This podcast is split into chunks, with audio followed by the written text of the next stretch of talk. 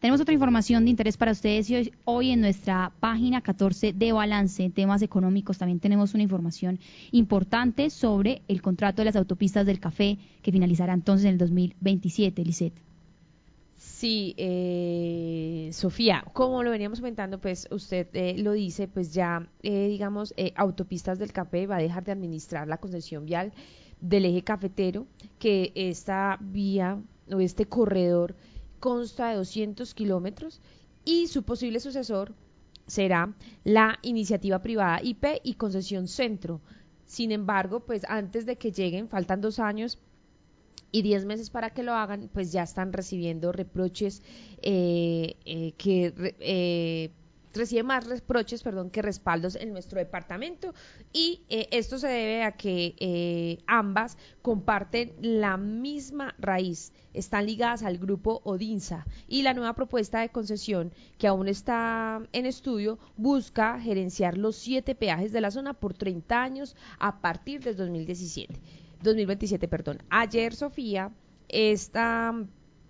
este escenario pues estuvo en discusión en la asamblea y digamos que el diputado Luis Alberto Giraldo del nuevo liberalismo, él fue el que citó eh, esta socialización eh, y aseguró que el horizonte de las vías del eje cafetero hay cuatro posibles caminos para la concesión que las da pues obviamente a conocer y pues también tenemos eh, invitados que estuvieron allí en la Asamblea, como obviamente los diputados, pero aparte de esto, también estuvo eh, la, la presidenta de la Cámara de Comercio Manizales y también otros eh, concejales de Chinchiná por el nuevo liberalismo que pues hacen parte de eh, y dan su punto de vista sobre esta nueva concesión. Así es, Lice, tenemos todo un tema que involucra entonces, pues por supuesto, a las personas de la Asamblea y toda esta conexión que tenemos con estas vías. Y como usted bien lo mencionaba, tenemos primero entonces a Jonathan Marín Henao, él es concejal de Chinchiná por el nuevo liberalismo y también entonces empieza a expresar lo que siente con esta concesión vial del eje. Bueno, para nosotros como chinchinenses es muy importante que nos escuchen hoy en el recinto de la Asamblea Departamental, porque durante 30 años Autopista del Café nos ha incumplido y hoy nos presentan un proyecto para 30 años más de concesión vial con la continuidad de los cinco peajes que nos cercan y que nos impiden a todos los chinchineses tener una competitividad logística con el resto del país.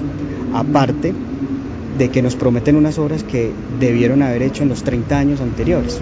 Para nada Chinchina está de acuerdo con esta concesión y pide revisar los peajes de la autopista del café para la continuidad de los 30 años posteriores. En estos momentos ellos fueron invitados por, el Consejo Municipal a Chinchiná, están en una etapa de socialización y de recibir los, las inquietudes de todas las comunidades y que eh, nos están tal vez escuchando, pero necesitamos una fuerza del gobierno departamental y de la asamblea como corporación para que las peticiones que como municipio de Chinchina estamos haciendo sean escuchadas y presentadas nuevamente por Odinsa. Ahí escuchábamos entonces a este concejal de Chinchiná y también tenemos la voz de Lina María Ramírez de la Cámara de Comercio, la presidenta de la Cámara de Comercio de Manizales de Caldas. Entonces no puede ser que nosotros paguemos los peajes acá tan concentrados en Caldas y que la vía se haga en un corredor que es muy importante y es muy importante para el país y para Bogotá, pero no puede pagarse con los peajes de una zona que además necesita desarrollo vial. Entonces, nosotros inclusive tenemos una experiencia previa que tal vez el, diputado Luis Alberto lo mencionaba, y es cuando la vía de, de Murillo se iba a hacer, la primera propuesta que tenía el concesionario era poner un peaje en la, en la Esperanza, para que no pagara todo el oriente de Caldas que no iba a disfrutar de la vía. Nosotros fuimos a la audiencia pública en Bogotá porque nos parecía increíble que, el Oriente pagara la vía, pero que no la disfrutara. Finalmente, el concesionario no le cerró en su momento con, sin ese peaje y tuvo que hacer unas variaciones. La vía hoy está, es maravillosa, es una vía turística, como la decimos, porque en ese momento la quisieron vender como la vía Manizales en Bogotá. Ustedes se imaginan la tractomula subiendo por ese trayecto no solo es económicamente inviable, sino que era un atentado contra